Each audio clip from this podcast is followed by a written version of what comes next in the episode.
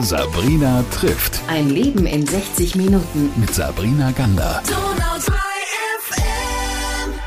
Ich freue mich auf meinen Interviewgast heute. Das ist Dirk Schmidt und ich habe noch eigentlich gar keine Ahnung, wohin es geht in diesem Interview, aber das ist ja manchmal das Allerbeste. Erstmal schön, dass du da bist, Dirk. Vielen Dank für die Einladung. Ich freue mich drauf.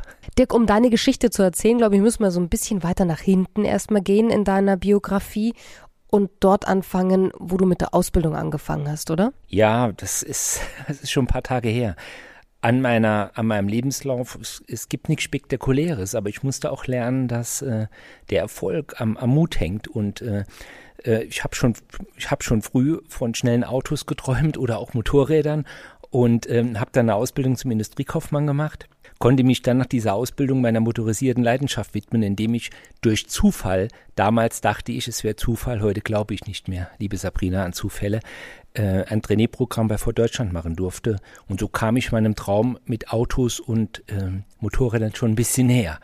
Das habe ich dann gemacht und habe mich dann mit relativ jungen Jahren mit 24 selbstständig gemacht, habe ein Autohaus gegründet, habe Jahreswagen verkauft. Es war eine goldene Zeit, mir hat das Spaß gemacht. Damals, wie gesagt, da war der Umsatz, also es waren Zahlen, höher, schneller, weiter für mich enorm wichtig in den jungen Jahren.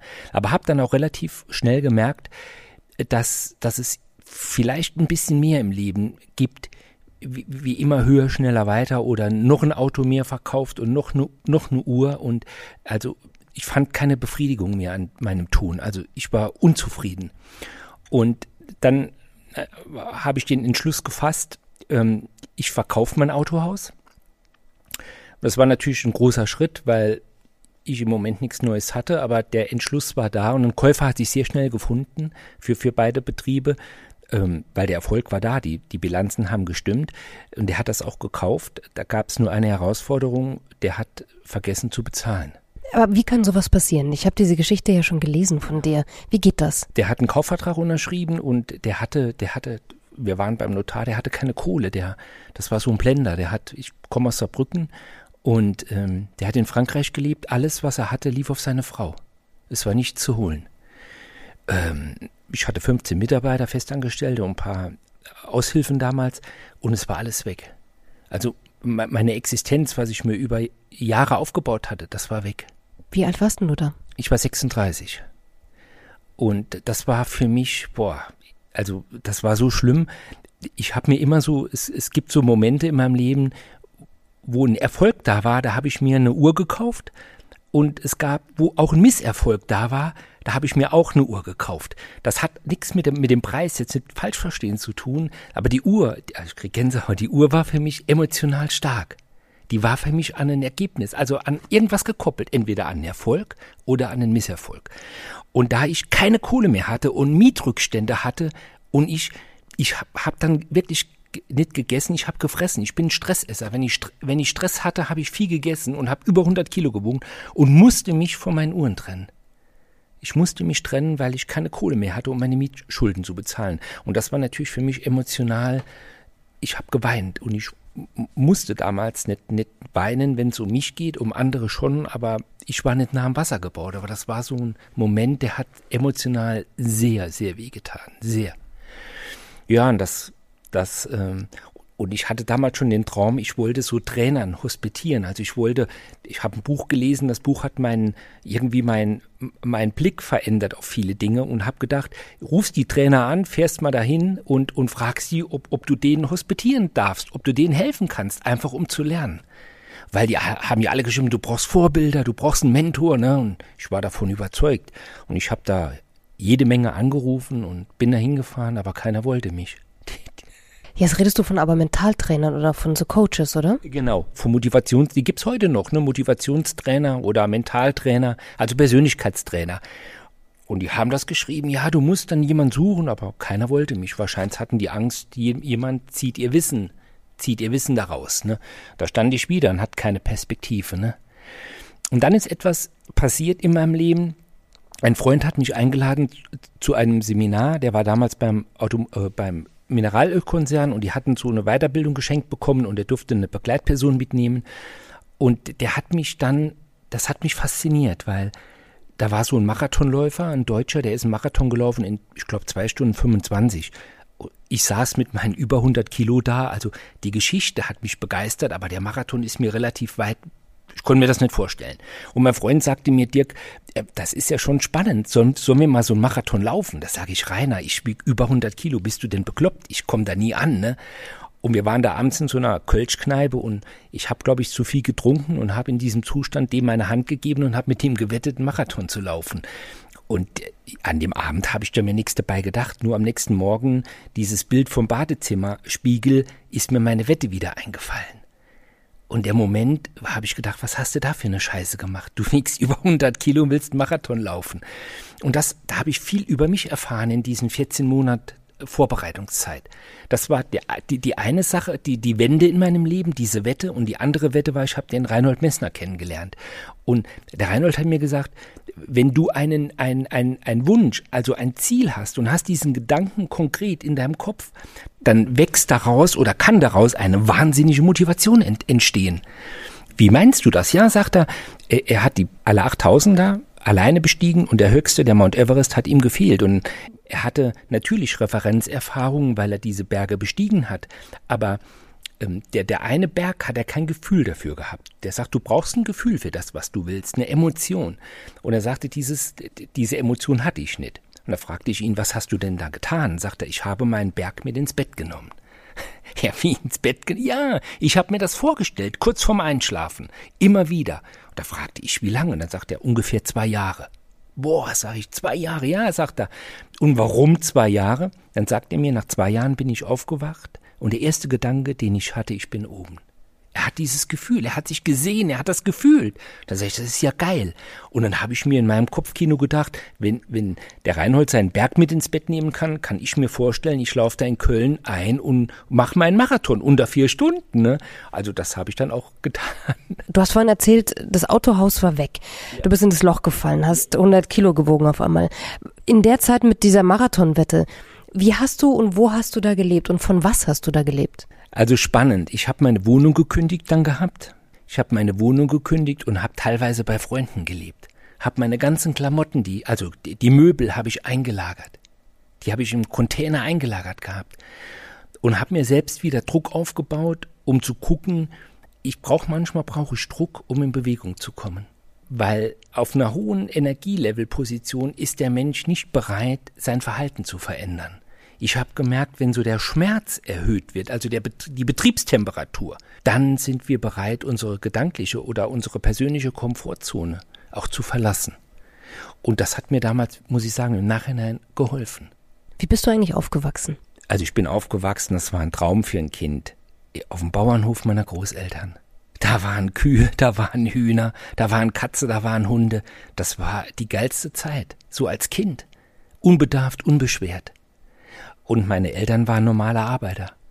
Also da ist nichts Spannendes in meiner Geschichte. Ich habe halt nur schon früh angefangen, da war auch meine Tante mit dran schuld, weil mit 15 Jahren, Gott hab sie selig, die ist relativ früh verstorben, meine Tante und ich standen auf dem Balkon. Ich war, glaube ich, nee, ich war 14 und es war ein sternklarer Himmel, da fielen ganz viele Sternschnuppen vom Himmel.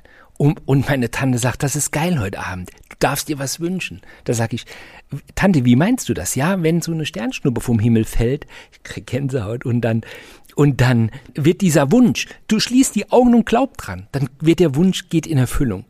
Und ich wollte unbedingt einen Mofa. Ich wollte, aber meine Eltern, die waren dagegen. Ne? Ich wollte einen Mofa. Da sagst du, wenn du was wünschst, behalt's für dich.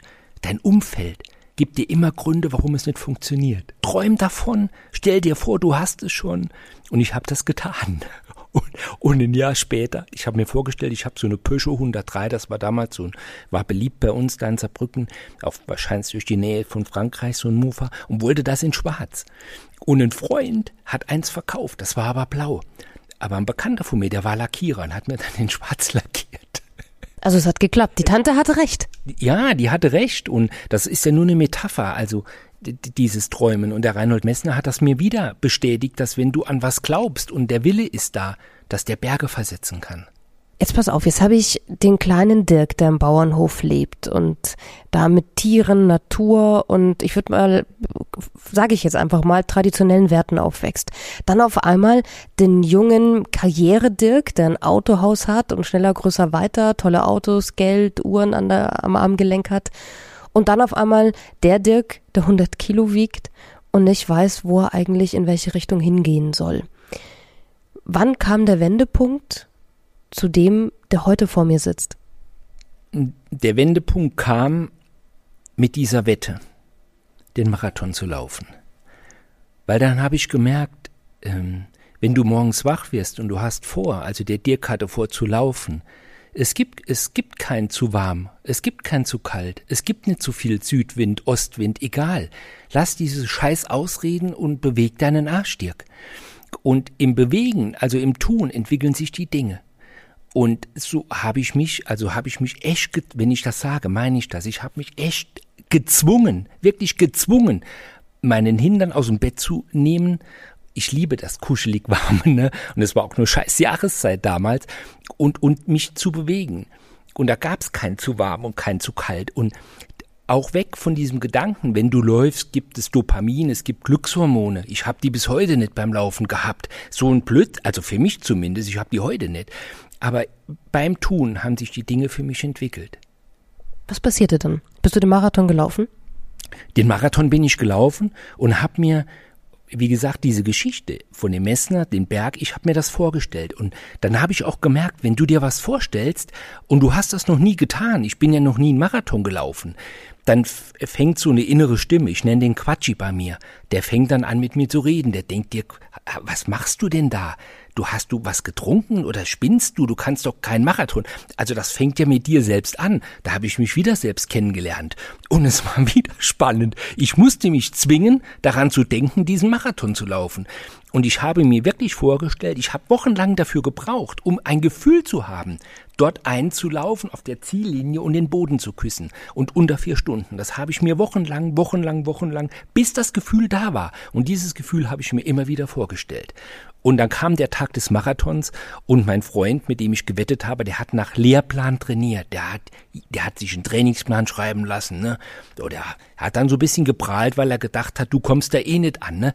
Und hat er mir noch einen Leserbrief gezeigt von so einer Runners World, von so einer Laufzeitschrift, ob es möglich ist, einen Marathon zu finishen, also da anzukommen, ohne vorher einen langen Lauf gemacht zu haben. Ich wusste gar nicht, dass du einen langen Lauf machen musst, um da anzukommen. Das habe ich einfach nicht gewusst. Und die Experten, die haben dann geschrieben, das ist unmöglich. Ne? Aber ich habe es nicht gewusst. Ich bin trotzdem angekommen. Und jetzt muss ich was sagen. Ich habe in meinem Kopfkino, als ich mir das vorstellte, habe ich die Ziellinien und die Uhrzeit im Kopf gehabt. Aber ich habe nicht vorgestellt, dass da Tausende von Leute auf Rängen sitzen und, und da applaudieren. Und ich habe mich geschämt.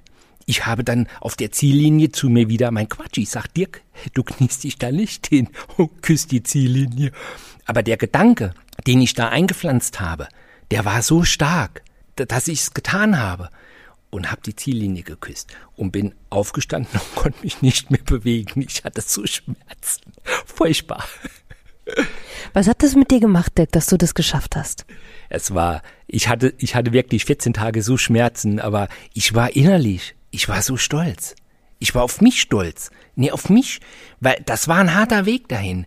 Durchs Laufen habe ich auch keine Ahnung. Ich habe nachher 20 Kilo, 25 Kilo abgenommen. Also ich, ich habe meine, ich habe ich habe wieder meine Füße gesehen ohne Bauch und diese Dinge. Ich habe mich wieder gefühlt. Und vor allen Dingen war das gut für mein Selbstwertgefühl. Und ich hatte Selbstvertrauen dass alles im Leben zur rechten Zeit kommt, dass alles in dir drin ist, alles, was du brauchst. Du brauchst nur manchmal jemand, der dir in den Arsch tritt oder, oder dich an die Hand nimmt. Und, und den einen Menschen, der an dich glaubt. Und das, bist, das ist meistens, wenn du das selbst bist, ist das das Beste. Das habe ich gelernt damals. Vorhin hast du erzählt, du wolltest unbedingt zu diesen Coaches und heute bist du ja selbst einer, bist Mentaltrainer für Leistungssportler, hast für ganz, ganz viele namhafte Firmen auch schon Coachings gemacht, Live-Coaching nennt sich das dann. Wie kam das dahin? Also nach diesem Marathon habe ich mir ein Hörbuch gekauft vom Jim Rohn. Das ist eine Trainerlegende aus Amerika und das sollte mein so mentales Rüstzeug für meinen nächsten Marathon werden. Aber der hat mich wieder fasziniert, dieser Mensch. Also ich glaube hier nicht an Zufälle. Das ist mir in die Hand gefallen und dann habe ich gedacht, das ist doch ideal. Du hast Erfahrung, du warst bei, bei Ford Deutschland, du hast Erfahrung, Verkaufsexpertise, du hast viel Erfahrung im Scheitern im Leben, du hast viel Erfahrung vom Wiederaufstehen. Also du, du, du kannst den Menschen, du hast Praxiswissen. Und da habe ich gedacht, warum tust du das nicht selbst? Mach's. Und ja, mach's ist gut gesagt, ne? Ich habe mir dann 600 Adressen gekauft, also du, kannst Adressen kaufen von Firmen, die gibt es und auch von Ansprechpartnern, die es gibt und habe dann Kaltakquise gemacht. Das war, das war ein Lernprozess. Weil wenn du 600 Menschen anrufst und bekommst 598 Neins, das macht ja was mit dir. Kommt dann der Quatschi die ganze Zeit und sagt, was machst du denn da eigentlich? Das kannst du doch gar nicht. Ja, da, da kommen wieder die Selbstzweifel.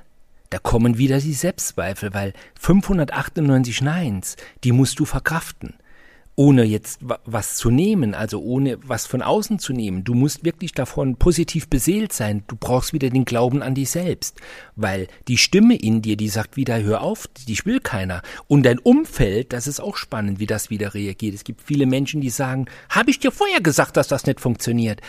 Aber da, da musst du einfach mal weghören, ne? Das, und das musst du mit dir tun. Und dann, und da gab's wieder, ne? Da, ich hatte zwei Zusagen zu Gesprächen, aber ich glaube, die wollten mir mit mir einen Kaffee trinken und wollen sich mit mir unterhalten, als die mir jetzt konkret Aufträge. Und, und, und wieder habe ich was Neues probiert und wieder dachte ich, es ist ein Weg zum Scheitern. Wieder hatte ich die Lernerfahrung. Im, im Nachhinein denke ich, heute betrachtet, wenn die Emotionen draußen, denke ich oft darüber, dass das Leben, wenn so ein neuer Schritt in deinem Leben kommt, wir entwickeln uns, glaube ich, Sabrina, auf Stufen. Und bevor eine neue Stufe kommt, gibt das, Le das Leben dir Herausforderungen. Und wenn du bereit bist, diese Dinge zu meistern, dann sagt das Leben, okay, der Dirk ist vielleicht bereit, auf die nächste Stufe zu steigen. Oder der kriegt noch eine Aufgabe zu lösen. Und wenn er die gelöst hat, darf er einen Schritt weitergehen in seinem Leben. Und ich habe auch gelernt, dass es im Leben nicht immer ein Wunschkonzert ist, sondern dass wir nicht die Dinge immer bekommen, die wir uns wünschen. Ich habe oftmals das bekommen, was ich gerade gebraucht habe, um mich zu entwickeln. Ich habe zwar oft geflucht, weil sich bei mir im Hintergrund, denke ich, immer die Probleme, die Herausforderungen haben sich abgesprochen. Da kam nicht, da kam nicht eine Herausforderung und habe gesagt, du hast jetzt drei Wochen Zeit, mich zu lösen. Äh, die kamen angeflogen, drei, vier, fünf auf parallel. Denk, du Scheiße, was ist das denn? Ne? Aber das ist live, das ist Leben. Und es ist keine Frage, was passiert. Es ist immer eine Frage, wie gehst du damit um? Ist immer die Frage, du stehst an so einer Kreuzung und sagst links oder rechts. Links ist das Jammertal und rechts sagst du, okay, ich nehme das Ding jetzt an und ich gucke einfach, was ich daraus machen kann und wie ich weiter kann. In Bewegung bleiben, hast du vorhin gesagt und ich glaube, das ist schon auch der Schlüssel dazu. Du hast also 598 Neins gehabt. Zwei Ja's, die gesagt haben, naja gut, Herr Schmidt, jetzt kommen Sie mal her, dann trinken wir halt einen Kaffee. Was wollen Sie, was, was können Sie eigentlich? Wie ging es dann da weiter? Also du, dieses Gefühl, also fast von 600 Adressen fast 600 Absa Absagen zu haben, das macht ja was mit dir. Das macht ja was mit dir. Jetzt stell dir den Moment vor, bei dir klingelt das Telefon und dann meldet sich ein Fernsehsender, der heißt RTL. Ich habe im Moment, also RTL rief bei mir an und ich habe gedacht, da will mich jemand verarschen. Weil mein Selbstwertgefühl konntest du unter den Teppich kehren. Das hätte, glaube ich, jeder gedacht, oder? Ja, aber mir ging's so, weil ich war totaler, ja, 601, jetzt ruft RTL an. Und dann habe ich zu dem gesagt, der hieß Michael Mayer, sag ich, darf ich Sie zurückrufen? Ich bin gerade, ne, in der, ich hatte ja nichts zu tun, aber ich habe gesagt, ich bin in der Besprechung und er hat mir die Nummer geben lassen und, weil der hat mit unterdrückter Nummer noch angerufen und habe ich gesagt, das ist irgendwie, die nehmen dich auf den Arm.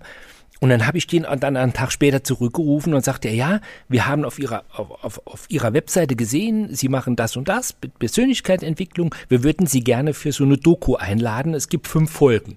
Boah, denke ich, wie geil ist das denn? Wie geil ist das? Wie geil ist das? Und die haben mich vor fünf Herausforderungen gestellt, also so eine Beziehung, wo die Luft raus war, ein Fußballverein, der hat 24 Monate nur verloren, äh, Langzeitsingle, also so Probleme des Alltages. Und ich musste denen Impulse geben, wie, wie sie die, und die haben das abgedreht. Und das wurde auch ausgestrahlt. Und ich denke, RTL war nicht unbedingt mein Zielpublikum, aber damals war RTL, das war, das war Magie. Ich hatte ganz viele Presseanfragen, ich habe ganz viele Interviews, ganz viele. Und denke ich, danke lieber Gott. Also das ist eine Seite, das war medial. Und auf der anderen Seite rief mich ein Freund aus München an. Und er sagt, der war bei mir auf einer Weiterbildung mit mir ähm, und er sagte, Dirk, hast du Zeit? Es ist ein Trainercasting in München, ich kann ich nennen, bei der Hypovereinsbank. Und da sage ich, ja, ähm, Robert, danke, dass er mich gedacht hast. Und er sagte, du musst dort anrufen und musst dich kurz bewerben und äh, erwähnen meinen Namen. Und ich natürlich voll motiviert dort angerufen, dorthin geschrieben, da haben die mich eingeladen. In, in meinem kleinen Fokus damals dachte ich, Trainercasting, das sind vielleicht fünf Trainer, ne? Ich glaube, da waren über 100 Trainer, die sich vorgestellt haben. Ne? Das war eine Halle. Und, und jeder musste dann erzählen, ähm, du hattest kurz Zeit, woher du kamst, was du machst, welche Referenzen du hattest und welche Projekte du begleitet hast. Ne? Dann habe ich nur da gestanden, welche Referenzen habe ich denn? Ne? Und dann habe ich das genauso erzählt, wie es war. Vom Scheitern, vom Aufstehen und dass ich 600 Neins bekommen habe. Und dann saß der Personaldirektor beim Mittagessen, der saß neben mir. Da sagte Herr Schmidt, Sie haben von all denen die wenigsten Erfahrungen, aber Sie waren am, am, am authentischsten. Sie haben mich, Sie haben mich berührt. Und ich gebe ihnen die Chance, ne? Also hatten fünf oder sechs haben einen Job bekommen.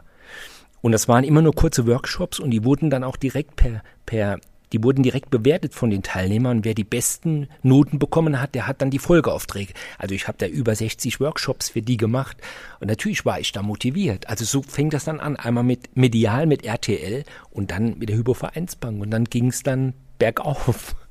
Sag mal, Dirk, aber nur um, um Licht ins Dunkel zu bekommen, hast du währenddessen irgendeine Ausbildung in dem Bereich dann gemacht oder hast du einfach nur gesagt, ich bin Coach?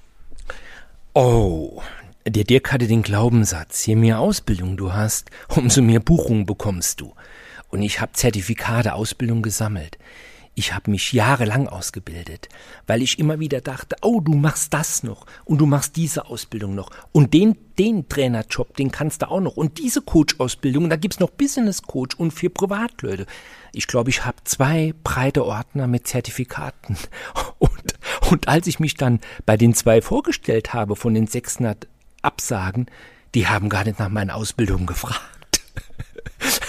Du lachst. RTL auch nicht, oder? Ich finde das echt ulkig, ja, weil das ja auch immer so was ist. Wir haben im Vorfeld über Resonanz gesprochen. Das, das wissen jetzt die Hörer ja nicht. Aber wir haben über Resonanz gesprochen und ich glaube ja an sowas, dass wenn man etwas wirklich mit der richtigen Energie sagt, dass das beim anderen dann auch so ankommt. Und ist, dann ist es egal, ob du zwei Ordner voller Zertifikate hast, was übrigens ein sehr deutsches Phänomen ist, oder, oder eben nicht. Ja, das ist dann so.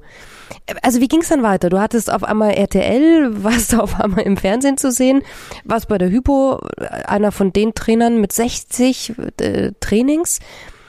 Was hat das mit dir gemacht? Das hat mir einen Schub gegeben. Also wieder mal, wieder mal von diesem Selbstwertgefühl fast 600 Absagen, dass es gar nicht weit weg ist, wenn du an dich glaubst, dass du auch Dinge vollbringen kannst, dass das Scheitern und der Erfolg, wie wir den auch individuell, also Erfolg ist immer sehr individuell, wie du den auch definierst, sehr eng oftmals beieinander liegen. Das ist oftmals so eine Resonanz und ich glaube, Misserfolg, das Scheitern gehört im Leben genauso dazu wie die Glücksmomente und wie die Zufriedenheitsmomente. Und diese Scheitern hat mich oft dazu auch gebracht, mental umzudenken, mich aus meiner gedanklichen Komfortzone zu lösen und vielleicht mal über Glaubenssätze nachzudenken oder Überzeugungen, die ich habe, die nicht bewusst sind. Aber wenn der Schmerz nach wie vor groß genug ist, dann beginnen wir uns auch gedanklich und emotional zu verändern. Wo stehst du heute? Was machst du heute? Ich mache das heute, was ich liebe. Ich bin auf Bühnen, ich halte Vorträge, biete Seminare, Workshops und Coaching an. Und wiederum hat mich das Leben im Jahr 2020, im Monat März, ich hatte ein volles, einen vollen Terminkalender, ich war ein Jahr ausgebucht und auf einmal kam da ein Phänomen, das hieß Corona. Es war für niemand greifbar. Es war für niemand, es war nicht, niemand konnte was damit anfangen. Mein Umfeld hat gesagt, im Mai ist das Thema erledigt. Die hat nur nicht gesagt, in welchem Jahr. Und am Anfang hatte ich so eine erlernte Hilflosigkeit, also weil das, weil ich hatte keine Erfahrung damit und meine Kunden auch nicht. Also alle meine Aufträge wurden zuerst mal verschoben, verschoben, verschoben, wieder verschoben und auf einmal hat's Absagen gehagelt. Und ich hatte Umsatzeinbrüche von über 90 Prozent. Und das war wiederum eine Lernerfahrung. Boah, denke ich, was ist jetzt wieder los? Du bist dann auf der Welle des Erfolges und auf einmal kommt der Misserfolg wieder. Ich sag das Leben, also Leben ist wie mit, wie, wie mit dem Gewicht, das bewegt sich in Wellenbewegungen. Ne? Einmal bist du, ja, das, das ist so. Aber auch wiederum da war die Frage, nicht, nicht was passiert von außen, sondern wie, wie gehst du damit um? Also einmal mit der Situation und was, was für mich auch spannend war. Wie geht dein Umfeld damit um? Wie gehen deine Kundschaft, wie gehen deine Lieferanten, wie geht deine Familie, wie geht deine Freunde damit um? Und das, so eine Krise zeigt ja nur Charaktere. Also die Eigenschaften von, von Menschen werden ja in Krisen nur verstärkt. Also das, was da war, das wird, wird mehr, das wird nie weniger. Wenn jemand vorher ein guter Mensch war und ein Herzensmensch und hatte Empathie und war hilfsbereit, dann ist er auch in der Krise für dich da und hilft dir und unterstützt dich. Das habe ich auch bei Lieferanten gemerkt oder bei Kunden. Also lieben Dank, ich habe ganz toll, ganz tolles Umfeld, aber habe auch ge gemerkt, bei wo ich gedacht habe, das sind gute Freunde. Ich hatte aber immer schon das Gefühl, mh, hm, Empathie gibt's Potenziale, ne? Und die Sachen können ja nur verstärkt werden. Also aus einem kleinen Idioten wird in der Krise halt ein großen, großer Idiot. Der Charakter, der Charakter verändert sich nicht, das wird nur verstärkt. Das war eine riesen Lernerfahrung für mich. Also ich glaube, das ist etwas, was, was ja ganz viele äh, gemerkt haben. Heute kann man trotzdem mit dir wieder äh, Coachings machen. Ich habe es ja vorhin schon erwähnt. Live-Coaching nennt sich das auch. Und ich weiß, man kann mit dir das auch im Privaten machen. Natürlich alle Firmen. Ähm, Viele werden jetzt sicher auf deine Homepage gehen. Ähm, die nennen wir auch gleich nochmal. Wenn man dich als Privatperson bucht oder als Mensch, der sagt, ah, ich habe das auch, ich oben unten, also mein Leben ist manchmal eine Achterbahn und ich weiß, ich komme da nicht raus. Das habe ich schon wieder irgendwie ist mir alles weggegangen. Also Ehe kaputt, äh, Job weg oder Sinnkrisen. Ich glaube, das kennt ja jeder von uns. Wie gehst du daran? Was machst du mit den Menschen? Hm. Das ist eine gute Frage. Also wir haben zum einen mit einer Uni in Heidelberg einen Fragebogen entwickelt, wo, wo wir gucken, wo, wo sind die Potenziale, wo sind die Stärken und wo, wo sind Ressourcen. Also, und ich glaube auch, äh, die Erfahrung nach 20 Jahren Training fast sagt mir immer, dort wo die Ängste und Zweifel bei uns Menschen sind, dort wo die Ängste und Zweifel bei uns Menschen sind, sind die größten Potenziale. Nicht, wo die Stärken sind, da sind wir eh gut. Und wenn du an den Zweifeln und Ängsten mit den Menschen arbeitest, hast, hast du die größte Hebelwirkung auf die Entwicklung, auf die Entfaltung. Und manchmal bedarf es nur einem Satz, einem Impuls, wenn du die Menschen berührst am Herzen und sie bewegen sich. Und oftmals fehlt uns wirklich der Mut. Wir wissen's, aber oft fehlt uns jemand, der, der uns vielleicht von hinten so ein bisschen andrückt und wenn wir manchmal wieder Zweifel haben, uns an die Hand nimmt, bildhaft gesprochen, und uns ein Stück auf unserem Weg begleitet. Und mein Ziel ist es, niemand festzuhalten. Mein Ziel ist es, die Menschen zu begleiten, bis sie alleine laufen können. Und bis sie das Potenzial, was, was ich selbst entdeckt habe, also es ist jedes, alles da in einem. Es muss nur manchmal wachgerüttelt werden. Wer ihn jetzt persönlich kennenlernen will, und das Ganze geht ja auch digital mittlerweile Gott sei Dank richtig gut, ähm, wir haben was ganz Besonderes. Zweimal 30 Minuten mit Dirk Schmidt. Das heißt, zwei Menschen können uns jetzt eine Geschichte schreiben. Am besten vielleicht auch an dich direkt, lieber Dirk. Du wählst aus und dann gibt es kostenlos zweimal 30 Minuten Coaching. Und ich fände es super schön, wenn wir den Kreis am Ende schließen und ich in einem halben Jahr mit den beiden, Coaches nennt man die ja, glaube ich, dann ein Interview führe, um zu wissen, was daraus geworden ist. Ist ein Deal?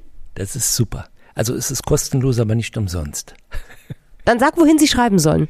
Er nimmt die E-Mail-Adresse Kontakt, Ad und dann mein Name Dirk Schmidt ohne Punkt, ohne Komma, Schmidt mit dt.com. Vielen, vielen lieben Dank, lieber Dirk. Du hast heute, glaube ich, uns mitgenommen in deine Achterbahn des Lebens, was ich total spannend und schön fand. Ähm, und ich glaube auch für ganz, ganz viele, schon das ist ein Impuls gewesen. Wer mehr über dich lesen möchte, kann das auf deiner Homepage tun. Du hast es ja gerade gesagt, Dirk Schmidt mit DT bitte. Und ansonsten freue ich mich, dass ich immer so schöne ähm, Interviewpartner habe, die mir so schöne Lebensgeschichten erzählen können. Danke dir und danke für deine Impulse.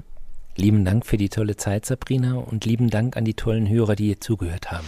Sabrina trifft mit Sabrina Gander. Donau 3 FM.